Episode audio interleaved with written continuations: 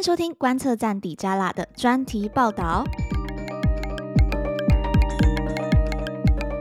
嗨，大家好，我是可心。那今天的专题报道，我们很开心邀请到山观测站的，不敢不敢自己说，但我觉得是老朋友李淳老师。那可以请李淳老师跟我们的观众 say 个 hi 吗？嗨，各位观众，大家好。我当我当然是老朋友，谢谢老师。虽然还不够老，但是也不是新朋友了。很高兴有机会再回来。很开心今天可以找到呃李淳老师哦。我们之前在我记得是二零，我现在时间都有点错乱。二零二一年底的时候，其那个呃我们的公投的时候，就有跟李淳老师合作过，然后请李淳老师来跟我们解释一些台美贸易啊的这个呃复杂性。那老师真的解释得非常非常的清楚。那我们今天的访题呢，访问我们会分成三个层次。那首，因为最近真的发生的事情太多了，那我相信我我自己啦，也是每个都想要问一下李淳老师，所以我们分成三个层次。第一个就是来问，诶，这个美国选举期中选举刚结束，美国国内的经贸或是经济的议题。那第二个层次，我们来问一下二十世纪贸易倡议这个台美经贸的问题。第三个层次，我们来讨论一下当前的国际经贸。OK，好，那我们就废话不多说，赶快来问老师第一个问题哦。就美国现在的期中选举刚结束嘛，那我们已经确认，嗯，是会由民主党在参院拿下多数。那其实我自己有时候会就是都会 follow 老师在各个不同节目的这个访问。那老师在 TVBS 的《金陵天下》的节目当中有提到，就当时因为我们在选举前以为就是这一场选举大家会很分裂嘛，嗯，那那时候我们就问，呃，那个时候在这个节目就有提到，就是说分裂的美国意味着白宫跟国会需要做更多的沟通。那这可能会分散行政权带来的这个突破性的改革，那不但对股市来说是件好事，在通膨还有经济衰退的双重压力下，也非常乐见，并能期待 GDP 的成长。那我我现在好奇的就是，现在我们看起来美国并没有到这么分裂，或是这个 Red Wave 红潮并没有、嗯、呃形成有这么大的一个。嗯、呃，并没有看到这么大的一个浪潮出现。那这是不是代表说我们会在美国看到突破性的改变？那突破性的变革包括哪些？好，呃，首先，呃，在美国一般政治的讨论上，他们这个所谓分裂政府啊，就是所谓 divided government，、嗯、谈的就是行政权跟立法权是分属不同政党的情况。嗯哼，好，嗯、那一个最严重的分裂政府呢，就是这个参众两院。就是立法的部门全部都是呃由这个不同的，就是立法部门是一个政党，那白宫行政权是另外一个政党，另外一个对。好，那这个是呃我们刚才讲最严重的分裂。换句话说，就是参众都是由共和党拿下，嗯、然后行政就是由拜登是民主党，没错。嗯那这次呢，算是一个温和的分裂，意思就是说，这个呃呃，白宫跟呃参议院是仍然维持是民主党主导，嗯、那么众议院由共和党来这个取得主导权了哈、嗯。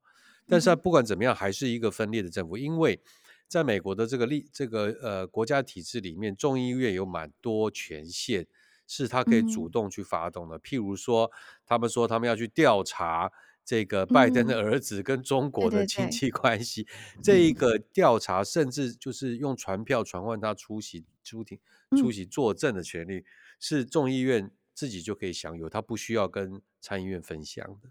好，是那所以有还有一些法案的提案权哈，众议院也有蛮大的权限，嗯嗯嗯，因为毕竟我们知道它是呃一个用呃人口多少来决定席次嘛，对，有特别，所以他有些特没错。嗯例如说，预算一定是由众议院出来的。这我这要讲，没有错。预算这个为什么每次分裂政府常常导致说联邦政府停摆啊？就预算不通过，嗯、就是因为众议院它握有这个就很大的权力。好、嗯，但是当然，呃，这一次，可是你刚才你讲到一个重点，就是说，呃，共众议院虽然呃在参呃众议院虽然是由共和党取得多数，但是它是一个温和多数。嗯并不是一个绝对的多数，当然在绝对的数字上它是超过，可是民主党的席位的减少并没有原来预测这么严重。对，对，所以也意味着呢，未来有两个妥协要发生。第一个是白宫，哦，川普总统跟这个众议院之间在政策上面会需要有一些妥协跟平衡。应该是拜登总统对不对？啊，对，拜登当然是拜登说没错。我其实因为我一脑海要想的要带出一句话，就是川普二零二四，我觉得他大概没希望。我，先我先破这个梗，因为现在很多右连右派的福斯都已经跳出来说，呃，拜托你不要出来再烦了哈，共和党会输就是因为就是因为你川普啊，然后更难听的就是他是个 loser。输了总统，然后又导致这次失败等等。好，Anyway，所以这个呃，Yes，就是呃，拜登总统需要跟众议院做更多的妥协。好，第二个，众议院内部也需要做更多的妥协。啊，就是在共和党跟民主党之间，他们的这个呃协商的情况也需要做妥协。那这两个呃妥协机制的需求的出现啊，就会发生我上次在节目中谈的哈。它会让那个暴冲式的施政的几率减少。好，譬如说，呃，针对这个税制做重大的改革。我们知道民主党啊，通常都是希望加重这个税收啊，做用税收作为一种平衡财富分配的手段。好，或者是说这个对于这种大型企业，它的这个赋税的公平性要提高等等。好，又或者是说在健保，我们知道民主党它在这个美国的这个健保的。立场相对是希望能够扩大这个参与嘛，哈，涵盖的涵盖率要增加等等。那共和党当然是比较是从企业角度，对不对？轻税、减少管制，好，然后来促进经济发展。好，所以未来呃呃拜，即便这个拜登总统有这样的一个想法，好，那可是他也会需要顾虑到，因为共和党共众议院有共和党掌控，好，所以就。会减少，他就算要提出这些重大性的法规，恐怕也会做很多的妥协，好，而没有办法完全按民主党的价值主张来、嗯、来全力推动，好，必须要容纳更多共和党可以接近接受的立场。所以从这个角度看，呃呃，对经济来说，甚至对美国的股市来说，这样的一个分裂政府反而增加了这种抑制、嗯、呃政策暴冲的机制。嗯那这些机制会、嗯、会降低未来政策的不可预测性。嗯，其实经济也好，股市也好，最怕就是不可预测性。不可预测，嗯，好，那这种不可预测性受到了控制跟管理之后，那相对来说，分裂的政府并不是未必不是一个呃好事。好，就是相、嗯、相对于一个完全执政的呃政府来说的话。好，所以那我我想特别提这个论点，其实是因为其实周边已经有朋友问说，哎呦，分裂政府好可怕，是美国未来会不会停摆啦？嗯、会不会就像我们就是会打起来啊？或什么的？对，其实无外乎只是跟大家讲说，分裂政府确实会让拜登要花更多的努力跟大家沟通，嗯、但是呢，它相对来说也会让这个呃政策实施的温和程度也会增加，好，比较不会有这种不可预测的情况。但我这边也想要再补问一下，因为我我个人就是拜登他自他自己也一直在讲嘛，他是中间派，虽然有一些共和党想要把他打成这个极左，但是他一直在讲我是 moderate，我是 moderate。那你也我可以，我觉得也可以看到，就是虽然说民主党他们过去是比较提倡这一个嗯比较不是倾向企业的，但是在这一次的 Chips Act 这个嗯晶片法案里面，也可以看到，哎，拜登他。给这些大企业，Intel 啊，这是砸砸重本哎，就是这一次也看到拜登就是靠向了这个企业方面。那我想要请教老师的是，呃，现在民主党已经确认维持参院多数了，虽然老师刚才就说分裂可能会减少暴冲式的政策，但是拜登真的。从过去的记录，拜登真的会是一个去追求暴冲式政策的一个总统嘛？然后再加上他现在看起来现在选的不错，那或是没有不差，那这个二零二四的连任，他是为了要去连任，他会不会也减少他去走这个暴冲式的政策？好，其实这个暴冲与否啊，是这个定义是随着不同的 视角会有不同的想法。譬如说，这个拜登在呃任期的前面两年，对于这个 Big Tech，就是对于这些所谓科技的大型的这些对这个所谓 Big Four 然后 Big Six 所实加强的这种，不管是反托拉斯啦哈，或是其他这个市场调查，对这个很多高科技的这些呃角度来看，认为已经是已经是一种。暴冲式不不能叫暴冲，但是算是蛮不友善的一个监管环境了。嗯嗯、好，所以这个呃，我想拜登他自己认为他是比较偏中道啦，好，但是他他在谈的是相对于呃传统或者最左派的民主党，他是比较偏中间。但是从共和党共和党是一个民主党，只是一个比较温和的民主党哈。好，那未来呃，就是说相对来说，他这样子的呃，这个就是我们刚才讲说这种比较不友善监管环境啦，或或者说这出现几率相对可能就会受到控制。我我不能说，我们不能说它不会出现，好，但相对它会变比较温和，会需要有比较多妥协的呃内容。不过刚才你提到那个晶片法，那个就是另外一个层次了。就是说，嗯，可能大家也没看到，就是这它晶片法的背后在谈的是国家安全。对对。哦，一谈到国家安全，就就没有对什么都可以突破，什么都可以 做。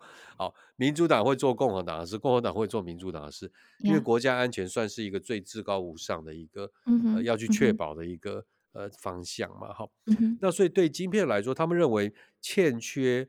呃，就是应该是说，完全没有晶片制造能力这件事，对，对美国的国家安全、国防是一个威胁。嗯、所以呢，他这个宁可去做出一些好像不是民主党会做的事，啊、嗯，但是他要真确保的是这个国家安全，他、嗯、不是要扶植晶片企业，嗯，他是要确保美国的国家安全，对，是，他是从这样的视野角度来看的，嗯、那也反映出就是说。嗯这个那当然，这这个国家安全的是这个议题是两党高度共识的，好，所以这个呃未来就算是分裂政府啦，好，这种要强化美国跟中国这种战略竞争地位，确保国家安全的这些立法预算，应该看起来是会继续的，继续的往前往前走。嗯，好，那在国家安全的部分，我们待会第三题也会来谈到，就是呃，也是跟晶片、晶片的这个联盟有关。那我们先再进入到这个国家安全还有国际的这个呃地缘政治之前，我们。来问一个是关于台美经贸的问题哦，那就是今年六月，就美国提出这个二十一世纪的贸易倡议，那终于在十一月八号、九号的时候，他们进行了第一次的会议。那之前呢，就是嗯、是在 IORG 的活动上，就老师有提到，就是嗯、，FT 美国目前在签署 FTA 上面，他们是采用拼图法。那所谓的拼图法呢，就是要拼起规则、关税、呃，关税还有投资这三大块。那这个二十一世纪贸易倡议是属于第一块，就是规则的部分。我想要请教老师，为什么美国要采用这个拼图法呢？好，首先哈，呃，美国现在呃，这个也是两党高度共识啊，就是他们对传统的 FTA 自贸协定，好，是认为它是美国现在流失制造能力的一个原因之一。好，嗯嗯嗯，因为过去六七十年来，美国一直在推动的这个所谓自由开放。好，对，然后推动了这个世界是平的这样的一个全球化趋势。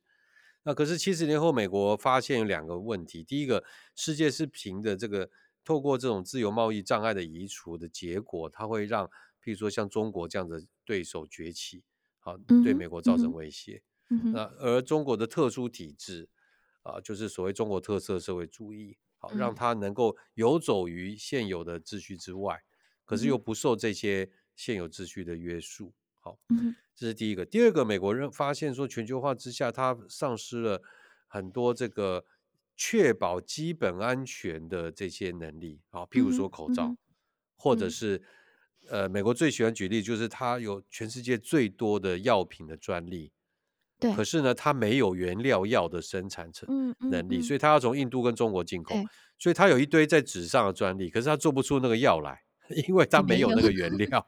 好，嗯，那所以他就发现说，诶、欸，虽然全球化还是有帮助啊，但是我们要做一些修正，好，让让这些安全的问题会可以获得确保了哈。所以，呃，这个呃，他们现在对于比较在意的就是怎么样透过供应链的调整，好，达到就是说刚才我们讲的国家安全，好，然后国家竞争力的提升，好，而不是去再继续深化。自由开放，只是为了让东白有点摆回来了，是摆回来了。好，嗯、所以他现在更在意就是怎么去透过协调吸引投资回流。好，嗯嗯，怎么样透过自己的投资呃预算投资来提升这个，比如说制造能量、好研发、好人才培训等等，这才是他关注的。他现在对传统 FTA 这种，嗯、特别是关税移除这样子的议题是一点都没有兴趣的。啊，他觉得说，如果我们今天继续跟台湾，譬如说跟台湾谈关税自由化，那那台积电更没有诱因来美国了啊，或者说任何企业都、啊、都不会选择美国，因为美国成本最贵。好、嗯，所以我们现在不是只看成本，我们要看的是安全、平衡、韧性了。嗯，好，嗯嗯。那美国的这个工会，就是呃那个 Workers Union，现在对这个呃自由贸易协定也是非常的反感啊。我我亲自。呃，因为接待美国有那个那个 Union 的代表来台湾访问的时候，嗯、他们明白的讲说，你们应该知道吧？我们现在对 FTA 一点兴趣都没有，我们很不喜欢这种协定，哈，讲得很明白。所以在这样的气氛下，政治上、哈内政上、美国内部经济上都不支持自贸协定的情况下，嗯、那实际上美国，呃呃，不要说不跟台湾签，他他呃，二零二零启动了跟英国的 FTA，当时川普为了力挺英国脱欧，就是说。嗯不用问题，我跟你我跟你签 FTA，结果今年年初他把它取消了。嗯，他们改成什么大西洋还是什么？对，什么大西洋对话，什么未来伙伴对话。嗯嗯、啊，美国现在就很喜欢取这些 fancy name，什么 未来伙伴对话，二十一世纪那可是呢，对台湾来说有个很很重要的突破，就是它虽然没有贸呃关税消除，它虽然没有那个投资自由化，可是呢。嗯它包含了绝大部分美国过去签 FTA 里面这些贸易规则的部分，嗯哼，嗯哼，所以我们说，如果一个 FTA 除以三，我们已经有三分之一了。好，嗯哼，我们跟美国敲了二十年的门，从来没有他没有答应过要启动 FTA 谈判。我们可以说现在启动了，虽然这个启动是一个小型的三分之一，只涉及涉及三分之一内容的谈判，嗯哼，但是这这个就是一定是所谓堆积木的开始嘛，嗯、有了这个积木。嗯未来两块积木等待美国风向改变，好，就变得是水到渠成了。嗯，那想要请教老师，就是现在第一块积木是规则吗？老师觉得会有什么？从过去的记录来看，台美有可能出现什么样的汉格？你自己对于规则的谈判，您是、嗯、您是很正向的吗？觉得哦，这个可以很快谈好，还是觉得诶，可能需要更多的磨合？OK，按照台美现在的规划，第一个啊，今年底。嗯就是二零二零年底，呃，事实上也就一个半月，台美会完成四个议题的谈判。嗯哼，好，就是贸易便捷化、中小企业、嗯、法规良好法规作业。好，有有空我们再解释这么这么复杂名字什么意思啊？啊，然后那个呃，还有一个呃议题，我现在想不起来，我等一下想想看哈。这四个议题今年底就会谈完，那剩下的七个议题预计是在明年十一。十一月底会完成谈判。嗯哼，好，所以可以说台美双方其实是非常正向，而且认为相对来说是不是太复杂的一个谈判方向。嗯、好，两个主要原因，第一个，我们呃研究对比发现，这十一个议题其实跟台湾准备了八九年的 CPTPP 的这十一个 chapter 都非常类似。哎、嗯，就美国写的嘛？是。所以可以，当然也需要一些更新了哈。美国过去七八年也有一些新的协定，嗯、美墨加啦，哈等等。嗯、但是呢，八九不离十，基本的框架是类似的。嗯、那同样的这个架构之下，台湾既然都已经准备了七八年了，所以没有道理跟美国说我们现在还没准备好。实际上，我的理解，我们真的也是准备差不多、嗯、准备好了。好、嗯，那第二个原因就是说，美国我们现在谈的这十一个议题，跟美国推动的印太经济架构也非常类似。嗯、是。那印太经济架构比台美复杂更多哈，嗯，就是美国也是对 iPad 没错，就是 iPad、嗯、所以美国有一个企图，就是他要用用最快的时间跟台湾谈完，来证明给 iPad 看这是可行的，嗯嗯，好，所以要变成一个 example、嗯、一个例子这样子，好、嗯，虽然台湾不在 IPAF 里面，但是可以用台湾这个呃案例作为就是推进 IPAF 的一个一个方式，嗯。其其实国际是这样子，就是说台湾很快台湾，美国拿了这个作为案例，同时间他其实也在间接推销台湾，说台湾是一个 like-minded partner，这个同呃志同道合伙伴，好，未来是好的时机点，其实他可以来加入 IPEF，是双向的了，哈。对。不过呃，我想，所以所以我觉得基本上是一个不会太困困难的谈判，好，OK，谈判名词上叫 low-hanging fruit。叫低挂的果实，很容易就摘住摘下来。OK，嗯嗯嗯嗯。可是有呃，譬如说有一个议题，我想应该会花一点时间，就是数位贸易这一个议题。嗯，Digital Trade 我们在谈的哈，其实不是在谈贸易本身，我们在谈的，因为贸数位贸易的原料是什么呢？就是 data，它跟货品贸易跟服务贸易不一样。对，支持所有数位贸易，就是像譬如说那看 Netflix 就是数位贸易，嗯对不对？提供者是美国人，消费者是台湾人，贸易而且是跨境。对。可是在，在在实际上，在虚拟世界跑的其实是 data，是零跟一。嗯、好，对，所以它真的关键是，那这些 data 可不可以跨境的传输？隐私权受影响怎么保护？个人资料保护的问题。呀、yeah，譬如说 Facebook 的用户，嗯、你上传的照片可不可以存在美国？嗯，实际上，我相信可惜你大概也不知道你的 IG 的照片是存在哪国吧？因为 那那所以这个呃，其实所以贸易。呃，数位贸易规则谈的就是说，哎，那，哎，什么情况下你可以限制 data 的移动？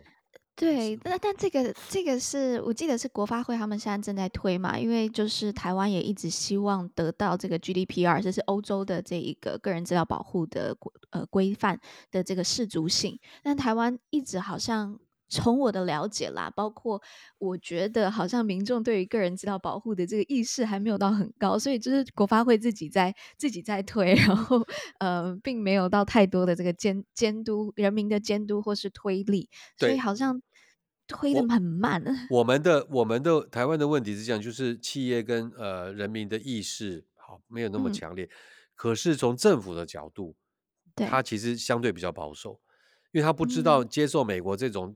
嗯以开放为原则的做法之后，会不会导致未来我们要去呃，譬如说提高对各自的保护，提高对隐私的保护的时候，嗯、会受限于这些国际协定，嗯、没办法做。嗯嗯嗯。所以他的压力不是来自人民，其实某种程度也可以说压力是来自他，他面对一个不确定的未来，他变得比较保守。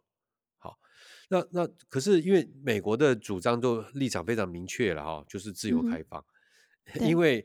只有因为美国是数位贸易最大的领导者嘛，赢家，对，对不对？各位，你你想想，所有那你想叫得出名字的数位平台都是美国企业，从 IG 到 YouTube，对不对？到 Facebook、Google、Amazon、Everything，好、嗯、Netflix，还有现在 Zoom 嘛，Zoom 超大的，没错，还有这个呃，像美国的金融机构也是遍布全球，嗯、对，那金融机构其实现在越来越多，越是数位化，所以很多的客户的 data、嗯。好，然后这种这种交易的 data 都是可以在网络上传来传去储存。嗯哼，那这些美国都希望要加以开放为原则。好，嗯哼，那对我对台湾来说，当然我们就变得有点步步为营了。好，就是要理解美国这个要求到底有哪一些后果。嗯，那这些后果我们要怎么样去回应它？嗯，好，这可能会是我想得出来，大概会是唯一一个比较会有一些需要讨论思考的议题。嗯，其他的议题。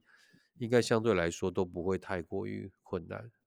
嗯嗯嗯，老师，我刚才看了一下，嗯、呃，就四个议题，应该就是贸易便捷化、农业、数位贸易利益，还有环境及气候，应该这四个吧？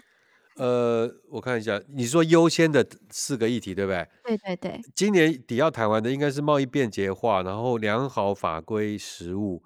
然后反贪腐跟中小企业，哦、反贪腐。不过你刚才念的都没错，okay, okay. 那是十一个里面的十一个议题。对，那是剩下、嗯。其实说实话也没差几个月，就是今年底到明年十一月，不过就是十二个月时间了。嗯，啊，所以他们的早期收获，嗯、早期收获是这四题，然后剩下七题是、okay. 为什么是明年十一月？因为明年 APEC 的主办国是美国、哦、啊，所以他希望在明年十一月中举行 APEC 峰会的时候，嗯、好，台湾、台美可以共同也宣布。哎，那明年台湾是会有谁代表出席 IPAC 呢？哦，这种人事的问题，我们就不方便回 答。因为因为很有可能还是张忠谋先生啊。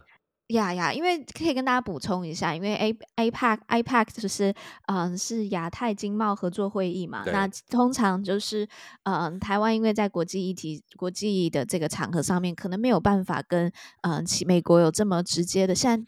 进步了啦，但是过去没有到这么好的往来，所以很多时候 APEC 都会变成就是台湾跟美国会自己开个小视窗，所以到底台湾派谁去 APEC 就是一个很重要的一个议题。那通常我们都是尽量去避免就是有政治色彩，然后尽量是就是跨党派的，然后又是呃经贸色彩比较高的，所以之前我记得连连续两届都是张忠谋先生嘛，好几届了。届那个蔡总统前两年是宋楚瑜先生，宋楚瑜对，那后来的这四五年都是都是这个张忠谋先生代表，嗯、对，那选的很好哦。Yeah. 你看那个半导体受重视的程度越来越高，对不对？所以他的发言，我觉得可能比很多国家总统发言都会引人注意。我完全相信，对。好，那我们刚好来讲到这个半导体，我们就来问到最后一题哦。就老师之前有提到，就是说现在的国际已经走进了这个区域化的全球化时代。那美国呢，也在今年三月，我们知道他发起了这个晶片的四方联盟 Chip Four，那他把台湾就纳为一员。那当然就是希望，就是确保美国在战略地位上面，就是他把这个呃打群架啦，把把这些呃很。晶片发达的国家把它纳为自己的，纳为自己的 allies。那想要请问一下，老师觉得在这个趋势下面，台湾有办法守住中国市场的业务吗？中国会不会觉得，哦，你好啊，你要加入美国的这个 chip chip four，那我就报复你。那台湾要怎么去自保？嗯、好，呃，可预见未来短期之内，我们在讲的短期可能是好几年了哈。在这未来的短这好几年里面呢，呃。目前中国还没有能力，就算他要脱摆脱台湾，他也没有办法摆脱。嗯、好，为什么？嗯、这个不是说因为我们是台湾，所以我就很很自豪讲这个哈，是这样子，因为呃，中国现在全力发展它的国产的半导体已经二十年了，嗯、可是到目前为止，它还是面对蛮多的瓶颈。这个瓶颈包含了科技的瓶颈，也包含了那个量产的瓶颈。好，嗯、所以以去年为例，假设中国的晶片需求是一百块。它国产、嗯、国内的这个中资企业能生产的比例只有 ten 十块钱。嗯哼，换言之，去年为止，中国还有百分之九十的晶片是需要进口，或者是会需要台积电跟三星在中国的厂生产。嗯哼，好，所以它简单说，它的国产化比重只有十趴。好，嗯、那那当然，如果你把更广义的在呃南京的台积电、长西安的三星算进来，大概有十六个 percent。嗯，那还是意味着有八十几、将近九十的 percent 是要到是要从进进口。对，那这个进口主要是来自台湾跟韩国。台湾，嗯，好，所以很有趣。像去年我们对中国的贸易顺差一千七百亿美元，嗯，其中大概有一千亿是半导体，超过一半，非常高。对，中国去年进口的呃晶片的金额是它进口石油的一倍。嗯，好，进口石油一千亿，进口晶片两千亿。所以它实际上对中国来说是一个比石油更重要的这个.这个呃基本物资。好，那问题来了，嗯、全世界产油国就算那个 OPEC 就是 OPEC 那个产油国组织、嗯、会员国就有十三国了，这里面还不算俄罗斯、美国这些哈。嗯哼，至少十五六个国家可以产油，可是高阶晶片只有台湾、韩国可以生产。对，好对。所以这就是为什么我刚才讲结论，就是在可预见的未来，中国需求不变的情况下，嗯、它还是会高度仰赖从台湾、韩、嗯、国进口。因为它就是没有能力嘛，它就是没有办法自己做。当然他想要呃突破啦，好、哦，但是因为现在美国的这个呃晶片战，包含了晶片法，嗯、还有这个出口禁令以这个发发酵之下。嗯呃，未来这个中国它的内需就是国产的晶片成长速度可能也也会减缓，嗯哼，OK，嗯哼。好，所以短时间内他会蛮需要台湾。坦白讲，他需所谓需要台湾，也意味着他需要美国，嗯哼，因为台湾的半导体定位是专业代工，所以我们其实，在台积电工厂生产，其实都是大部分都是美国的晶片，嗯，高通的、AMD 的、NVIDIA 啊、苹果电脑，对，好，呃，那这些晶片我们台湾代工生产，然后代为出口。所以其实某种程度你也可以说，中国还是高度仰赖美国的晶片的。嗯，OK，其实美国追根究底，他没有要切断跟中国往来，他就是希望中国继续仰赖他。对啊，他才有他有办法说话，才有办法制衡。没错，嗯，好，所以呃，回到最终就是回到你刚才的问题，就是说，哎，对台湾怎么影响，怎么维持中国的这这个呃生意哈？我想在刚才这个大的结格局之下，呃。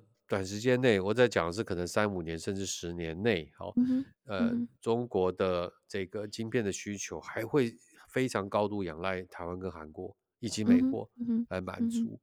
所以来仰赖台湾跟韩国的技术，仰赖美国的订单，可以这样讲。呃，应该说仰赖美国的企业在台湾生产的晶片。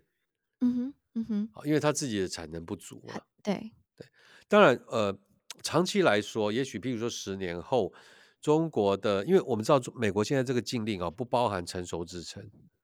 啊，譬如说什么十四纳米以上是不受限制，嗯、所以未来很可能就是中国在十四纳米的这个市占，全球市占率会迅速崛起。OK，那当然，他对台湾，台湾就是做这个比较比较比较高高科技、更高科技的这些制程。对，如果我们这样子，可是当然，台湾有些企业像联电，嗯、好，或者像世界先进，他们现在是以所谓成熟制程为主，那当然未来就会受到比较大这个中国。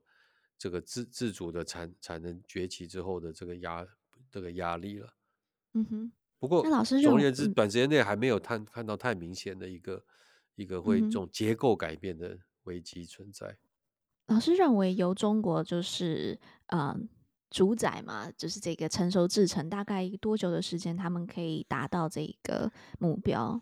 现在看起来，他们预测就是二零三零年会是一个关键点。就是说在二零三零有没有？来观测它的这个国产自制率啊，成熟制成自制率会不会到百分之四十？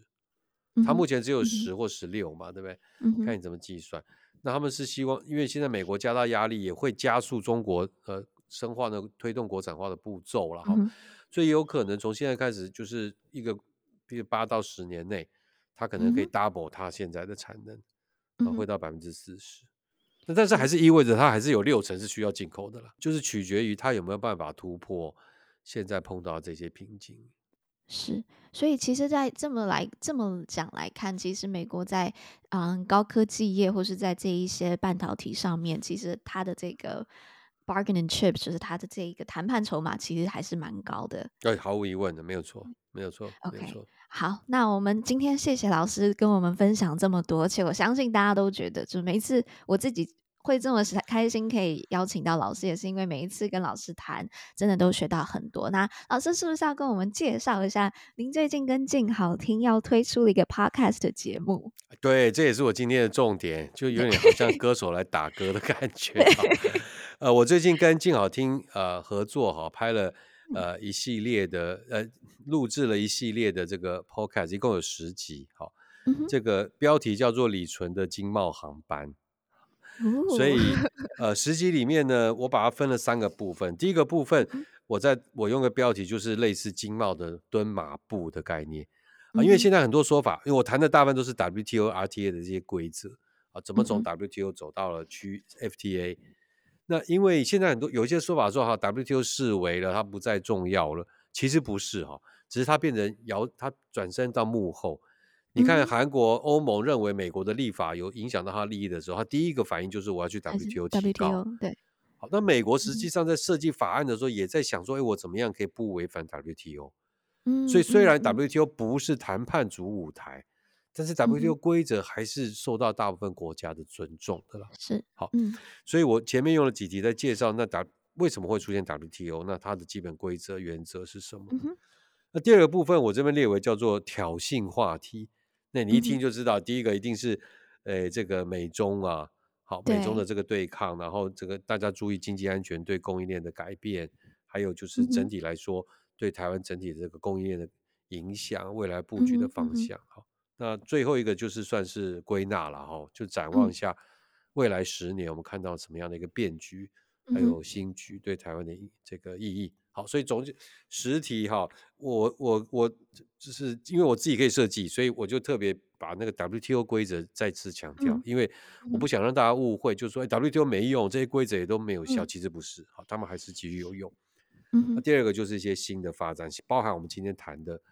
这些话题啊，科技战啊、嗯，战略竞争等等，所以希望大家有兴趣啊。如果觉得今天这个时间太短，意犹未尽的话，可以到静好听下载它的 APP，然后来收听这个、嗯。什么时候会上线呢、啊？现在预计应该是十一月底以后会上线。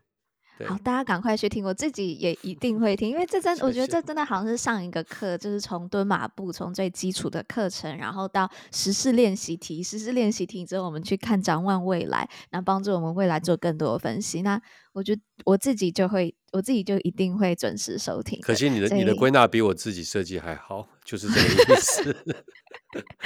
好，谢谢老师。那我们今天谢谢我相信大家都意犹未尽，所以十一月底锁定镜好听老呃李淳的经贸航班是这样吗？没错，李淳的经贸航班。那我们就在下一集的 Podcast 再跟大家见面喽，拜拜。OK，谢谢，拜拜。